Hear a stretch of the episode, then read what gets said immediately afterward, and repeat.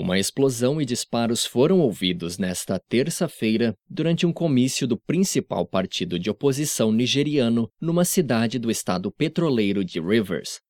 Os incidentes ocorreram durante o comício eleitoral de Dakuku Peterside, candidato do Partido Congresso Progressista, APC, às eleições para governador, previstas para o próximo 11 de abril, duas semanas após eleições presidenciais e legislativas de 28 de março.